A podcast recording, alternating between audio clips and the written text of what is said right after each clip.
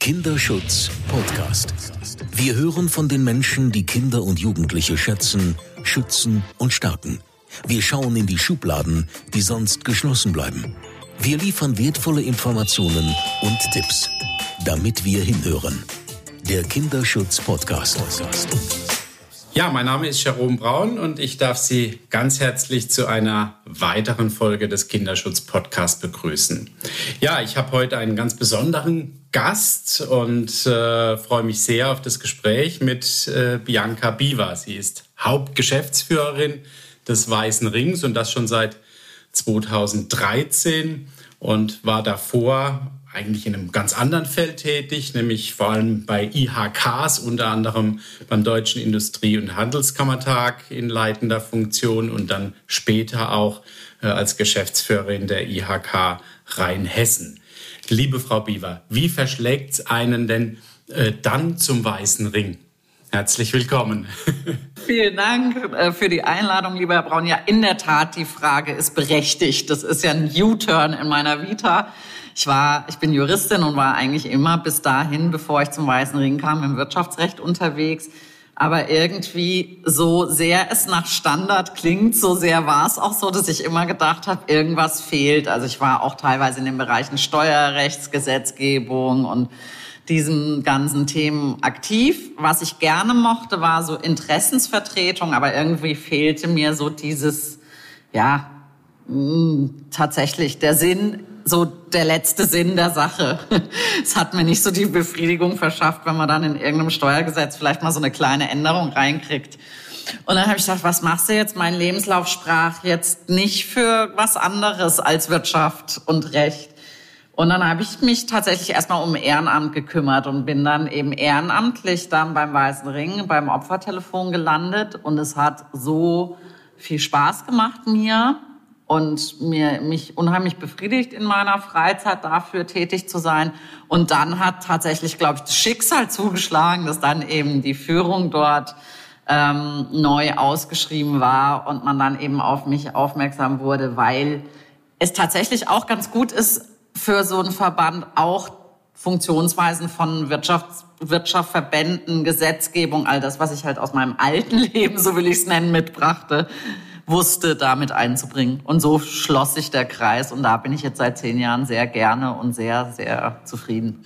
Ja, das hört sich nach einer äh, äh, wirklich guten Weiterentwicklung an. Ne? Es gibt ja viele Menschen, die dann tatsächlich auch äh, fast schon, wie Sie sagen, klischeehaft versuchen, aus der Wirtschaft dann noch irgendeinen Purpose zu finden. Aber das ist dann profund mit ihren Kenntnissen auch zu verbinden war, ist ja optimal. Ich nehme an, beim Opfertelefon geht es ja auch um juristische Fragen, vielleicht auch.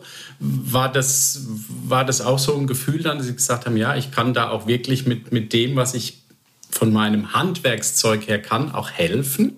Also das ist tatsächlich ähm, so, dass wir beim Weißen Ring die Ehrenamtlichen ja sehr speziell nochmal ausbilden. Das war übrigens was, was mich damals, als ich auf der Suche war, sehr vom Weißen Ring überzeugt hat, weil das ein Auswahlverfahren ist, eine eigene Schulung. Also man hat auch wirklich das Gefühl, man, man entwickelt sich weiter und lernt für sich auch was.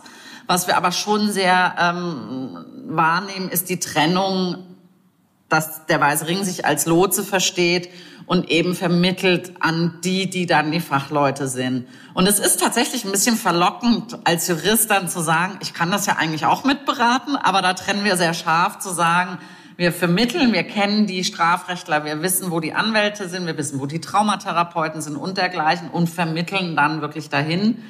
Also das ist quasi wirklich sowas, was der Weiße Ring auch in der Ausbildung sehr ernst nimmt und nachher dann in der Praxis zu sagen, ähm, wir, wir sind diejenigen, die zuhören, die die Bedarfe rausfinden. Jeder Mensch, der sich an uns wendet, hat ganz unterschiedliche Bedarfe, obwohl er vielleicht die gleiche Situation erlebt wie ein anderer Mensch, aber ganz anders für sich Hilfestellungen benötigt.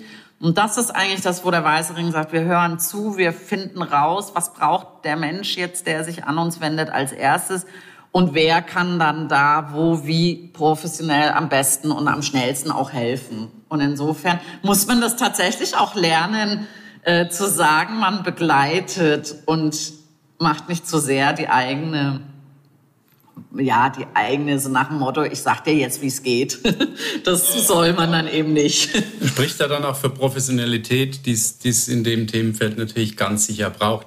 Ich glaube, es wäre an der Stelle, will ich gerne noch mal einen kleinen Schritt von meiner Seite zurück machen und den Weißen Ring auch noch mal so ein bisschen vorstellen, mit Ihrer Hilfe natürlich vor allem, äh, weil ich glaube, das ist ganz wichtig, äh, weil es da vielleicht sogar auch ein paar Mythen gibt. Also ich kenne quasi die noch äh, Eduard Zimmermann, der ja 1976 äh, glaube ich, mitgegründet hat, den Weißen Ring. Und man hat dann XX, XY ungelöst noch, also auch als Kind vor Augen, wo man dann ganz bibbernd vor dem Fernseher saß, weil man natürlich wusste, es ist echt, es ist real, was da passiert.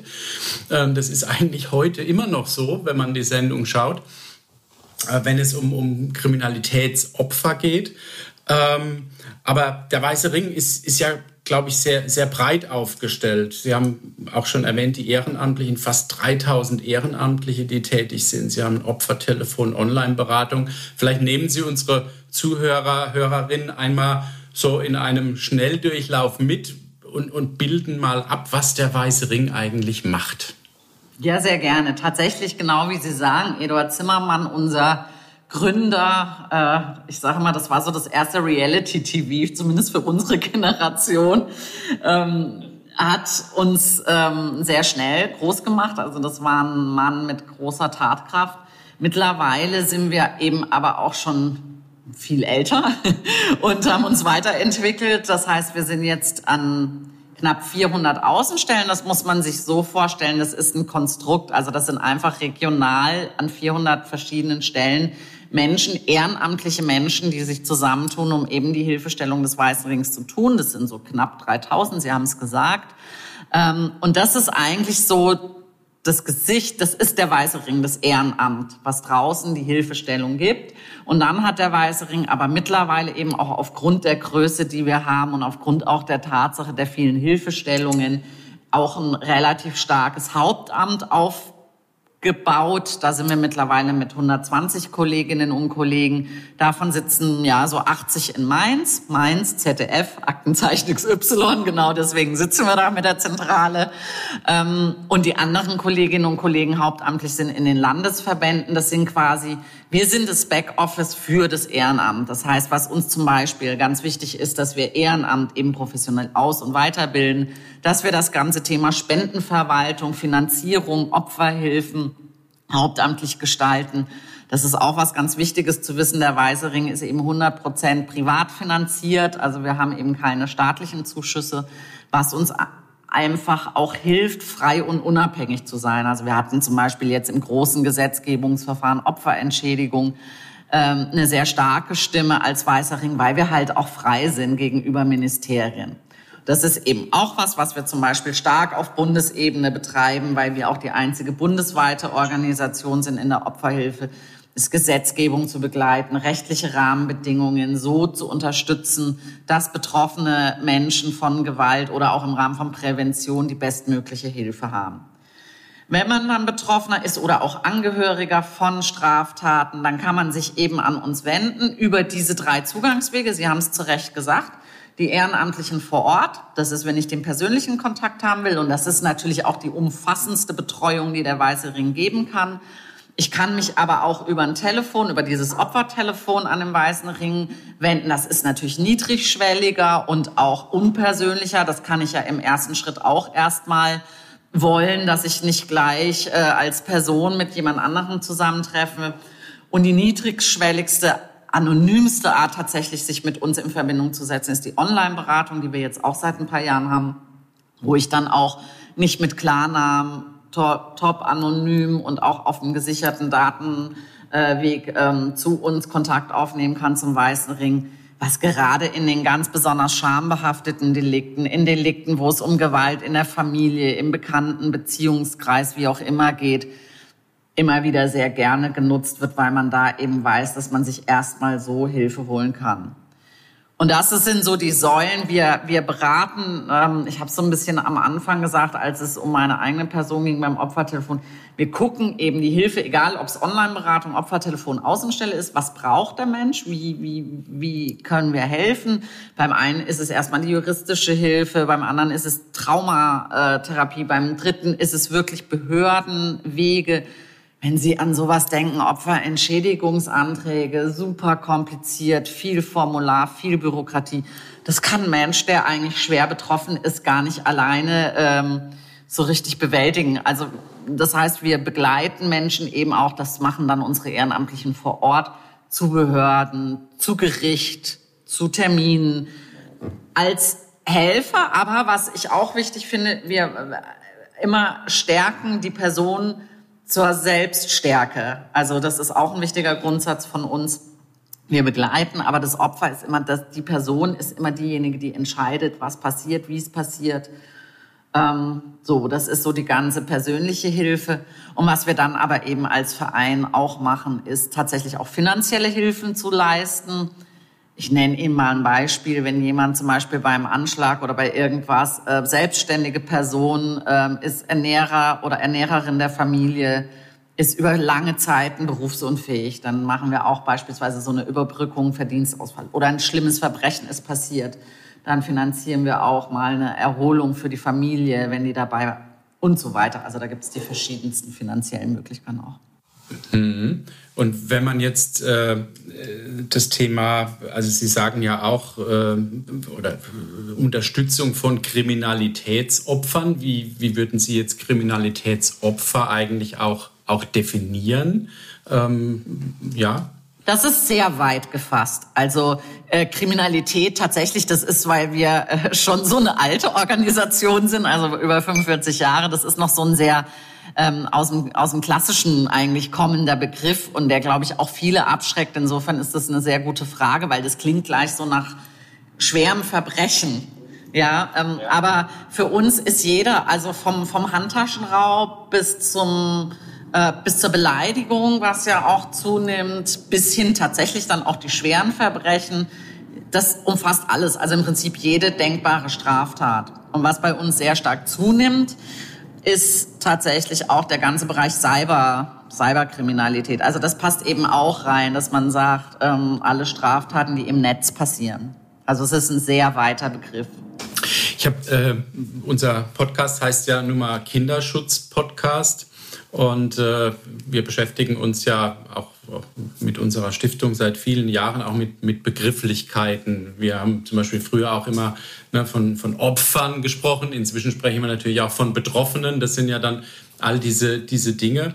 Aber was mir dann auch noch aufgefallen ist, auch noch mal ein bisschen an die, an die Kindheit gedacht, wenn man an muss es Aktenzeichen XY denkt. Also ich erinnere mich da eigentlich nicht also äh, in meiner ganzen Jugend so richtig an Fälle von sexualisierter Gewalt. Ich nenne es jetzt auch bewusst sexuellem Missbrauch. Ähm, und da hat sich ja auch einiges getan. Früher haben wir alle auch von sexuellem Missbrauch gesprochen. Ich weiß gar nicht, ob das so in den, den ersten 20 Jahren so präsent war. Da hat man natürlich Vergewaltigungen gehabt im, im Fernsehen, aber diese, diese Präsenz und diese, diese Breite, wo das Thema sexualisierte Gewalt, wie wir ja heute auch sagen, äh, eine Präsenz hat und aber auch im Fernsehen und generell in den Medien, äh, finde ich schon eigentlich ein sehr spannendes, spannender Gedanke, auch allein, weil der Gewaltbegriff jetzt da ja auch wirklich definiert ist und wir über sexuelle oder sexualisierte Gewalt sprechen.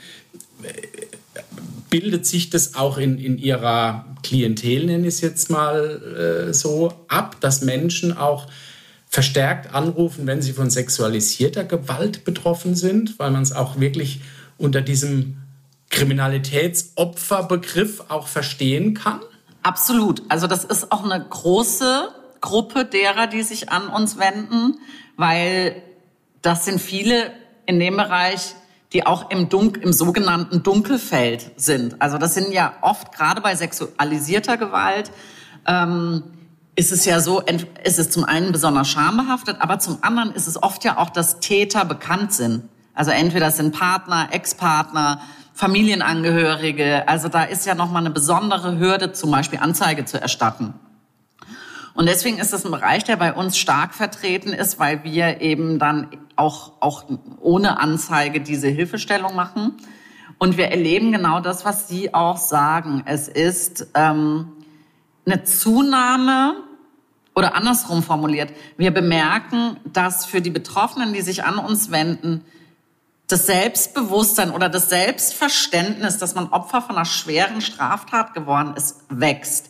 Also was meine ich damit? Ähm, ich habe selber noch, als ich früher am Opfertelefon, und das ist nur zehn Jahre her, also das ist jetzt auch nicht ewig her, ähm, da war zum Beispiel viel, gerade bei Partnerschaftsgewalt, die dann eben sexuelle Gewalt auch beinhaltet oder beinhalten kann, dass da eine große Unsicherheit war, ob man denn jetzt wirklich irgendwie eigentlich zu so einer Opfergruppe zählt.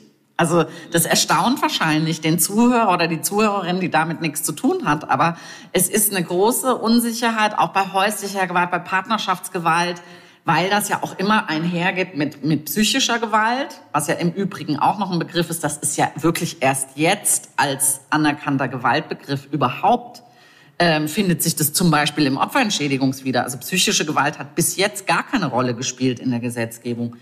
Und das gehört immer zur sexualisierten Gewalt dazu.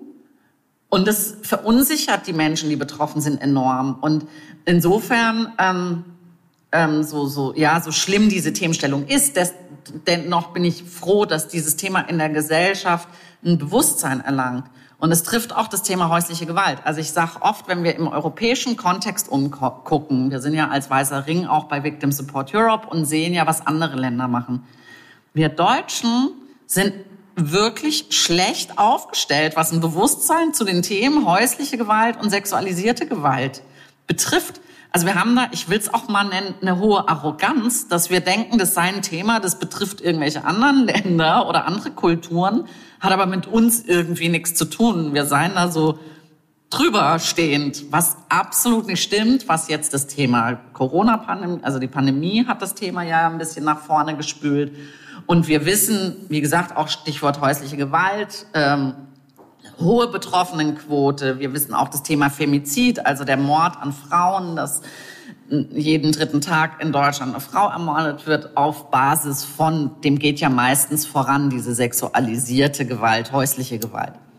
Also sprich, wir haben ein großes Thema damit und sind, ähm, ja, ich, also ich bin erleichtert, dass wir langsam mal das Bewusstsein kriegen, dass wir in Deutschland so wie in anderen Ländern auch ein großes Thema damit haben und dass wir mitnichten irgendwie da drüber stehen im Verhältnis zu anderen Ländern. Wo muss, an welcher Stellschraube muss man aus Ihrer Sicht da noch weiter drehen? Braucht es einfach mehr Öffentlichkeit und, und mehr Sensibilisierung in der Öffentlichkeit oder ist die Politik da etwas äh, nenne es jetzt mal konservativ vielleicht auch unterwegs und kann, kann, vielleicht gibt es ja immer noch so alte Haltungen, dass man, dass man auch Themen in dem Kontext marginalisiert und, und gar nicht so ernst nimmt. Ja? Absolut, wenn Sie drüber nachdenken, also Stichwort Politik, dass äh, die Gesetzgebung zur Vergewaltigung der Ehe erst Ende äh, des, des letzten Jahrhunderts, also was ja auch noch nicht so lange her ist, wenn man drüber nachdenkt, auch wenn es sich so anhört, ähm, gesetzlich geregelt wurde, ist ganz sicher auch dieses, dieses Denken in unserer Gesellschaft, was dann sich in Politik, Gesetzgebung ja abbildet, dass das was Privates ist, wenn Sie auch über die Berichterstattung denken dann geht's immer um tragische ähm, Einzelfälle oder hinter den Türen sind es dann irgendwelche Familiendramen. Das ist nicht ein einzelnes Familiendrama, sondern es ist ein, ein gesellschaftliches Thema, über das wir nicht sprechen oder jetzt langsam lernen zu sprechen.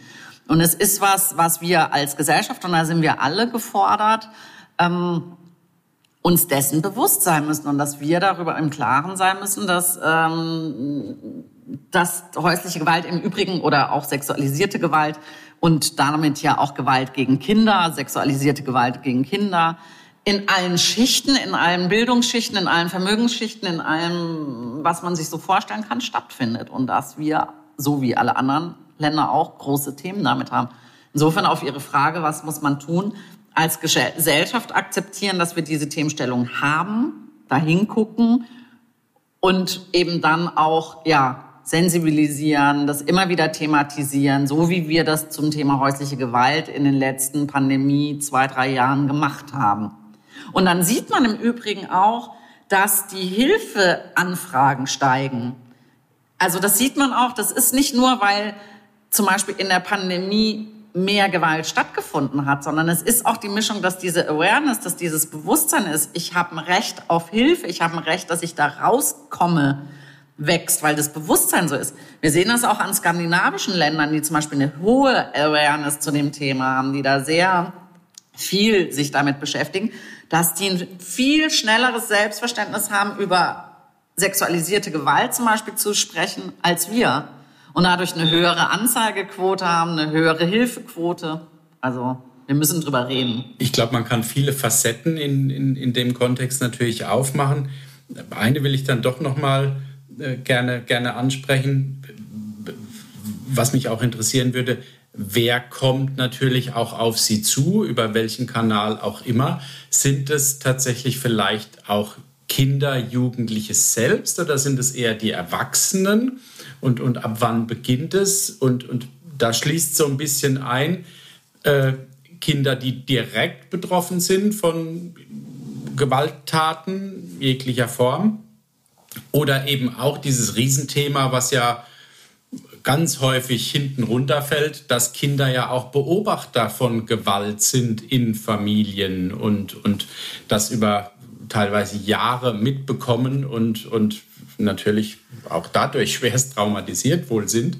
Ähm, wie läuft es bei Ihnen auf?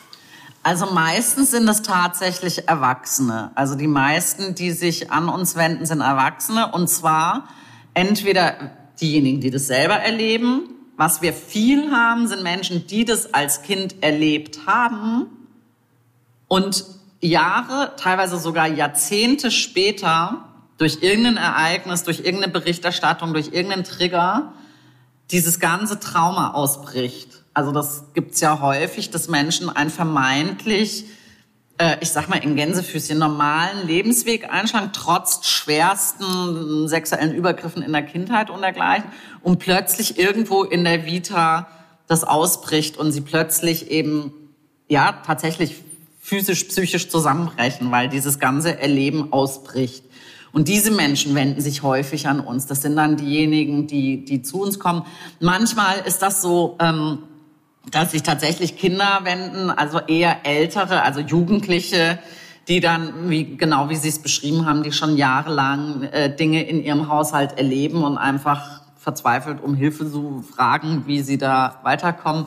Aber ich glaube, so positionieren sie sich ja auch, also ist ja als weißer Ring auch gar nicht unbedingt, dass sie jetzt die Zielgruppe Kinder und Jugendliche adressieren. Da gibt es ja das Hilfetelefon und Krisenchat zum Beispiel. Ich finde es auch ganz wichtig. Also wir sind ja eine rein ehrenamtliche Organisation und da muss ich sagen, ich finde es ganz wichtig zu wissen, was man kann und zu wissen, was man nicht kann. Und ich, das Thema sexuelle Übergriffe auf Kinder mit Kindern, also Kindern zu helfen, die da in diesen Situationen sind, verlangt so viel an Know-how, an spezifischem, professionell trainiert, geschulten Umgang, dass wir als Organisation sagen, selbstverständlich, wenn jemand auf uns zukommt, suchen wir sofort den Profi und vermitteln an den, an die Stelle, die das kann. Aber man muss auch wissen, dass da eben wirklich ganz besonders ausgebildete Menschen das übernehmen müssen, weil das ist höchst, höchst schwierig. Finde ich auch genau richtig, das, das so zu sehen. Und ich meine, das äh, hat ja uns im weitesten Sinne auch zusammengeführt und dass wir uns kennengelernt haben im Rahmen äh, der, der Childhood. Häuser und einer Veranstaltung haben wir uns kennengelernt und ich glaube, genau darum geht es, dass man sich vernetzt äh, und, und, und die Dinge miteinander im Sinne der Kinder und Jugendlichen gestaltet. Und äh, von daher äh, ist das genau der richtige Weg. Ähm, Sie haben vorhin jetzt auch äh, noch zwei, zwei dreimal auch das Opferentschädigungsgesetz erwähnt. Das ist vielleicht auch für die Zuhörenden ein, ein spannendes, äh, spannendes Thema, weil ja, hat denn überhaupt jemand Anspruch, wenn er äh, Opfer von einer Gewalt oder von einer Gewalttat wurde?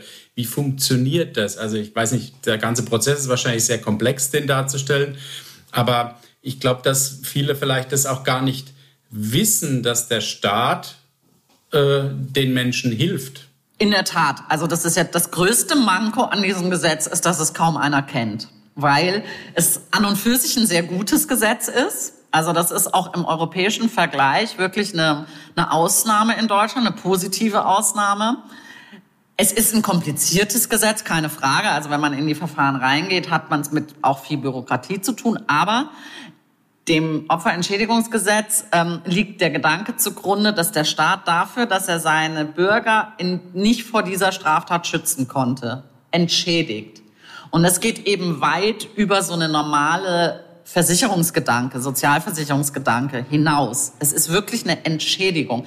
Das heißt, da sind Leistungen drin wie Reha-Leistungen, medizinische Hilfeleistungen, Rentenansprüche können da drin sein. Also wenn, wenn das eben die Kausalität, also sprich, wenn das aufgrund der Straftat nachweislich gegeben ist. Ähm, also da sind viele finanzielle und auch praktische Maßnahmen, die ich als Betroffene von ähm, Gewalttaten erlebe, also die als Folge dieser Gewalttaten ähm, bei mir eintreten, die ich da haben kann. Und deswegen ist das Gesetz an sich gut. Das wurde jetzt nochmal reformiert. Also die Reform tritt jetzt am 01.01.2024 in Kraft. Dann heißt es soziales Entschädigungsrecht. Da war der Weiße Ring eben sehr dran beteiligt, weil da etliches gekürzt hätte werden sollen. Aber es ist jetzt unterm Strich so geblieben, wie der Weiße Ring das auch für die Opfer gefordert hat. Es bleibt ein sehr leistungsstarkes Gesetz. Was schwierig ist, ist die Praxis, das durchzuführen. Deswegen braucht ein Mensch, gerade wenn er schwer betroffen ist von einer Gewalttat, durchaus Unterstützung bei dem Prozess, weil ich muss eben Anträge stellen. Es geht ja auch teilweise um etliches an Geld. Das heißt, der Staat will natürlich sicherstellen, dass das auch wirklich wegen der Straftat passiert ist. Ich muss viel beweisen. Ähm, wir haben auch als Weißer Ring erleben wir, dass es viele Probleme gibt mit den Gutachten, die dann da teilweise eingefordert sind. Der Weiße Ring unterstützt auch manchmal Musterprozesse, wo wir einfach sagen, wir wissen auch, das haben wir so in den letzten Monaten aufgearbeitet, ähm, dass teilweise Anträge einfach erstmal abgelehnt werden, wo wir dann auch daran arbeiten zu sagen, da muss man da eben auch mal als weißer Ring das opferunterstützenden Verfahren einzuleiten. Also das heißt, es gibt, es klemmt in der Praxis, wobei da jetzt viele miteinander dran arbeiten, dass auch das besser wird. Aber das Gesetz an sich ist gut. Und was auch gut ist, und das ist tatsächlich jetzt die neue Reform, die das mit sich gebracht hat, dass eben auch psychische Gewalt erstmalig beinhaltet ist. Es muss natürlich eine, schwer, eine gewisse Schwere haben. Also Beispiel Stalking. Stalking. Genau, Stalking ist so der Klassiker, wo man eigentlich sagt, da habe ich genau die gleichen Konsequenzen, wenn das lang genug und intensiv genug läuft, habe ich als betroffene Person die gleichen Konsequenzen, wie wenn jemand tatsächlich Gewalt auf mich ausübt. Ich habe die gleiche, ich werde irgendwann arbeitsunfähig, psychisch erkrankt und dergleichen. Und das ist, das ist ein großer Fortschritt.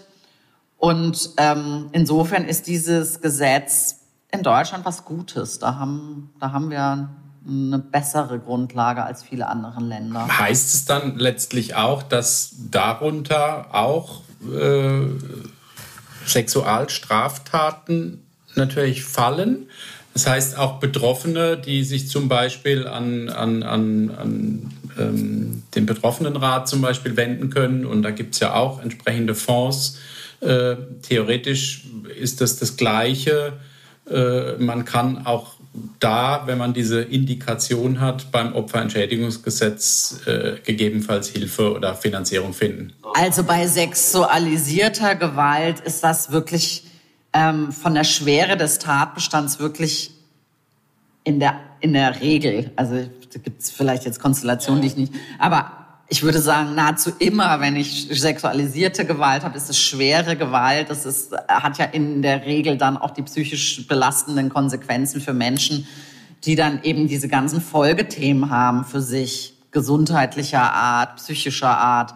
Und deswegen passt das in ganz vielen Fällen zu diesem Opferentschädigungsgesetz unbedingt, ja. Wobei dann da auch wieder wahrscheinlich umso mehr die Beweislast ein, ein anderes Thema natürlich. Das ist bei sexualisierter Gewalt natürlich immer das Problem, dass sie die Schwierigkeit haben, genau, also die Tat, den, den Verlauf zu beweisen und was natürlich immer die Hürde ist, diese Konsequenz, dass eine Krankheit aufgrund einer Straftat die Folge ist. Ähm, das Schwierige bei sexualisierter Gewalt ist, oftmals haben sie ja auch Lebenswege, wo die sexualisierte Gewalt sich wiederholt. Also ich habe sexualisierte Gewalt im Kindesalter, erlebe die und es ist ja nicht unwahrscheinlich in solchen Biografien, dass im Verlauf des Lebens, das sind ja ähm, Folge, äh, Folgegewalt kommt in nachher Beziehungen, in anderen Konstellationen. Und das ist mühsam tatsächlich für Betroffene dann auch wirklich immer diese, diese was kommt wovon. Und das ist was, wo der Weiße Ring sich eben stark dafür einsetzt, dass wir sagen, eigentlich ähm, ist es Konsens, dass schwere sexuelle Gewalt die und die Folgeerscheinungen hat. Und im Prinzip, ich formuliere das jetzt mal ein bisschen banal, kann es auch dem Gesetz oder dem, dem, der, dem Staat egal sein, ob jetzt die Konsequenz von, von damals als Kind oder jetzt von der Gewalt kommt. Es ist Fakt, dass ich einen Menschen habe, der schwere Beeinträchtigungen aufgrund von sexualisierter Gewalt hat. Aber für die Menschen, das ist eben auch unsere Erfahrung, das muss man eben einfach sagen, für Menschen, die sexualisierte Gewalt, schwere Gewalt erleben, ist das Durchhalten dieses Verfahrens auch immer sehr schwierig. Ja, mhm. ähm, weil sie haben natürlich genau. Und deswegen ist es besonders wichtig, gerade im Bereich sexualisierter Gewalt, sich wirklich da auch begleiten zu lassen, dass man das nicht alleine macht, weil das ist, ich muss ja einen Tatbestand wieder schildern, ich muss da in die Fragen reingehen. Und das wissen wir, das ist besonders belastend, gerade für diese Gruppe. Ganz klar. Also da muss man, sollte man sich, wäre immer meine Empfehlung, wenn man sich dazu entscheidet, immer auch einen Beistand holen, der einen damit durchbegleitet, damit man da nicht, ja, nicht retraumatisiert wird. Ich habe auch in der Vorbereitung auf unser Gespräch, habe ich auch mal so ein bisschen geschaut, was, was der Weiße Ring auch so jetzt äh, von, vom Satzungszweck äh, umgesetzt hat. Das ähm, wir sind ja damit eingestiegen und damit will ich fast dann auch schon so gegen Ende zugehen. Äh, Sie haben jetzt äh, auch in Ihrem ein, ein neues Satzungsziel äh, aufgenommen, nämlich die Aus- und Weiterbildung von ehrenamtlichen Kriminalitätsopferhelfern, Helferinnen. Ähm, glauben Sie, dass, dass da noch ganz viel auch auf gerne zum Ehrenamtlichen würde, würde mich interessieren, was Sie da tun, aber auch auf, auf der Seite der Richter, der Justiz. Äh, ich meine, das Thema Qualifizierung derer, die auch jetzt im Kontext sexualisierter Gewalt auf Kinder, auf Frauen treffen und, und ja, vielleicht an der einen oder anderen Stelle die Sensibilität vermissen lassen, um es jetzt mal so ganz klischeehaft zu, zu bezeichnen.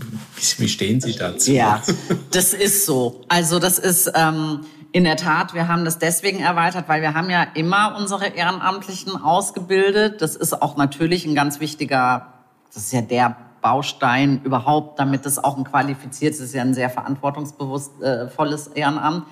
Und da haben wir uns irgendwann eben in unserer, ähm, in, in der Entwicklung gesagt, also genau das, was Sie sagen, diese Opfersensibilität, dieses, dieses, was macht eigentlich ein Trauma mit Menschen? Wie verändert der sich? Warum ist vielleicht irgendeine Reaktion, zum Beispiel in einem Strafverfahren, für den unbedarften Laien nicht nachvollziehbar? Das, was jeder, der mit Trauma äh, arbeitet, weiß, warum das so ist. Aber diese Faktoren äh, sind eben in den Ausbildungen, spielen die ja keine Rolle. Also ich bin selber Juristin. Äh, man ist da, wenn Sie überlegen, im Studium und Referendariat sieben Jahre mit dem ganzen Rechtsthemen beschäftigt und hat nicht einmal in diesen sieben Jahren irgendeinen Anteil, eine Woche wenigstens, wo es mal drum geht, was, wenn ich im Strafrecht unterwegs bin, was, was macht zum Beispiel eine schwere Straftat mit Betroffenen?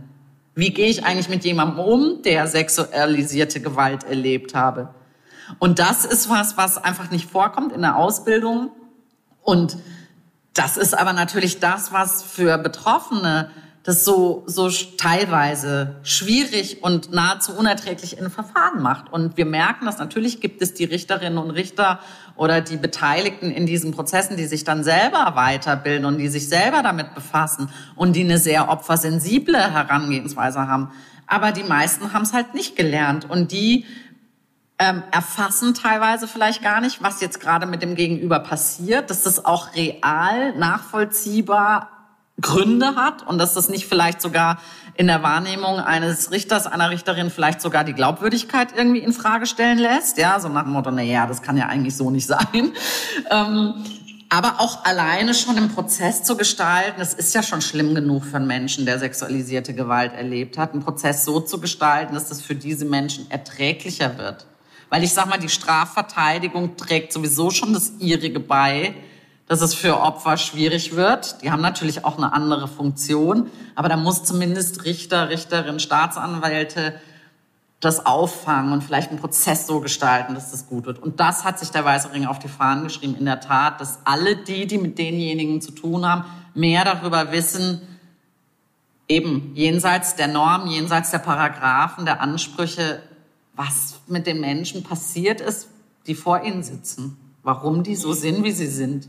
Also ich glaube, das ist ein ganz zentraler Punkt und ich, ich, ich komme auch immer noch nicht im Hinterkopf von Ihrer wahnsinnig tollen Definition des Opferentschädigungsansatzes äh, weg, dass der Staat im Prinzip sagt, äh, er finanziert für sein Versagen sozusagen. So, und wenn, wenn ich mir das jetzt vorstelle, eigentlich müssten doch alle Richter und Staatsanwälte sagen, ja, also bevor wir hier völlig unsensibel in Verfahren gehen, äh, sorgen wir doch alle mal erst selbst dafür, dass wir sensibilisiert sind und, und, und einfach empathisch äh, vielleicht einen, einen Empathie-Workshop besucht haben, um, um, um hier in dem Thema einfach menschenwürdiger voranzukommen. Ja? Also im Prinzip so diese ich, ich, ja, kann man eigentlich wahnsinnig werden, dass man, dass man das nicht macht. Wir, wir kennen das auch in, in den Kontexten. Wir bilden Lehrer, angehende Lehrkräfte aus. Die haben die Thematik ebenso wenig in ihrer Fortbildung. Ja? Und das, das kann eigentlich nicht sein. Ja? Ja, Paragraphen kann man nachlesen. Inzwischen kann man sich alles dann noch von ChatGPT vorschreiben lassen. Ähm, aber das eben halt nicht, nämlich empathisch zu sein und, und, und eben äh, menschzentriert zu sein. Und von daher glaube ich, äh, dürfen wir alle, die in dem Feld unterwegs sind, nicht müde werden, auch genau in diesem Feld äh, noch viel mehr zu tun. 99 Sekunden für den Kinderschutz. Was muss sich ändern?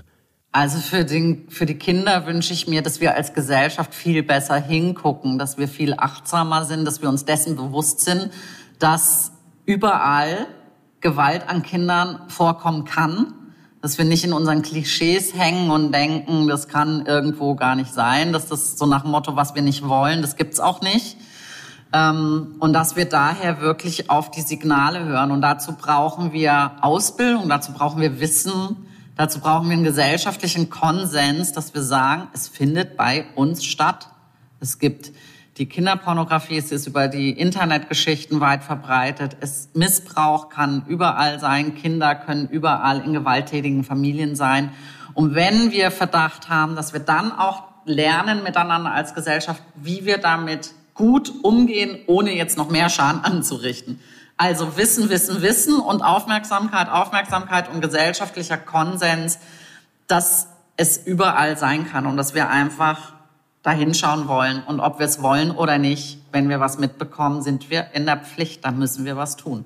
Ja, liebe Frau Bieber, vielen herzlichen Dank für das tolle Gespräch. Ich äh, möchte an der Stelle tatsächlich auch einen kleinen Hinweis noch geben auf das Opfertelefon, die 116 006 bundesweit, kostenfrei natürlich und auch die Online-Beratung unter weißer-ring.de ist vielleicht auch äh, wichtig, diese Nummer bzw. die Webseite präsent zu haben, auch für die vielen Fachberatungsstellen, die uns zuhören, immer auch äh, in diesem Kontext den Weißen Ring im Blick zu haben.